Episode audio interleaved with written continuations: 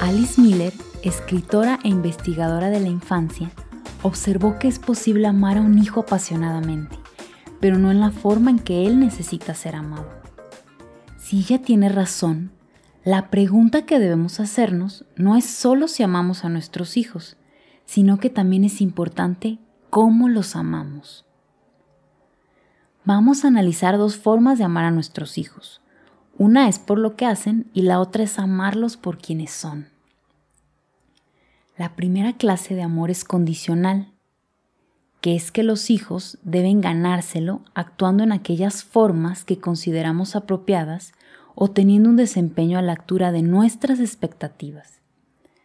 La segunda clase es la del amor incondicional. No depende de la forma en que actúen, ni del éxito que tengan, ni de lo bien que se porten. Los hijos no deberían de tener que ganarse nuestra aprobación, deberíamos de amarlos sin razón alguna. Además lo que cuenta no es solo lo que nosotros creamos, lo que importa es el mensaje que nuestros hijos reciben, no solo que nosotros creemos que los queremos incondicionalmente, sino que ellos se sientan amados de esa forma. Los niños necesitan ser amados como son y por quienes son. Cuando esto ocurre, ellos pueden aceptarse como fundamentalmente buenas personas, aunque cometan errores o se queden cortos. Y con esta necesidad básica satisfecha, ellos también estarán más libres para aceptar y ayudar a los demás. En pocas palabras, amor incondicional es lo que los niños requieren para prosperar. Sin embargo, frecuentemente los padres nos sentimos impulsados a imponer condiciones a nuestra aprobación lo hacemos por las creencias que nos inculcaron y también por la forma en que nos educaron. Podríamos decir que se nos condicionó para que fuéramos condicionales. A muchas personas nos resulta difícil imaginar el amor entre humanos sin condiciones.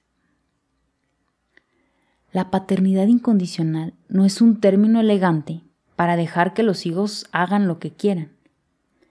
Es muy importante aleccionar, reflexionar juntos, validar, nombrar emociones, tener intimidad emocional.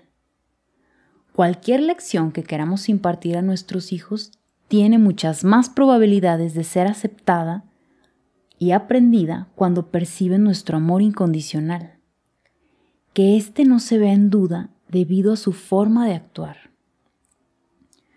Cuando los padres y maestros no dejamos de hablar de la conducta de un niño, actuamos como si nada importara, solo lo que aparece en la superficie.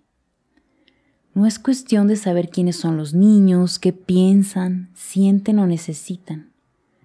Nos olvidamos de los motivos y los valores. La idea solo está en cambiar lo que hacen. Esto invita a recurrir a técnicas disciplinarias donde el propósito es lograr que los niños actúen o dejen de actuar en determinada forma. El día de mañana pondré ejemplos cotidianos para explicar más sobre la paternidad condicional e incondicional. Mientras tanto, te dejo con la actividad de hoy. Poner el foco en lo que nuestros hijos puedan estar sintiendo, pensando o necesitando detrás de algún comportamiento que para nosotros es inaceptable.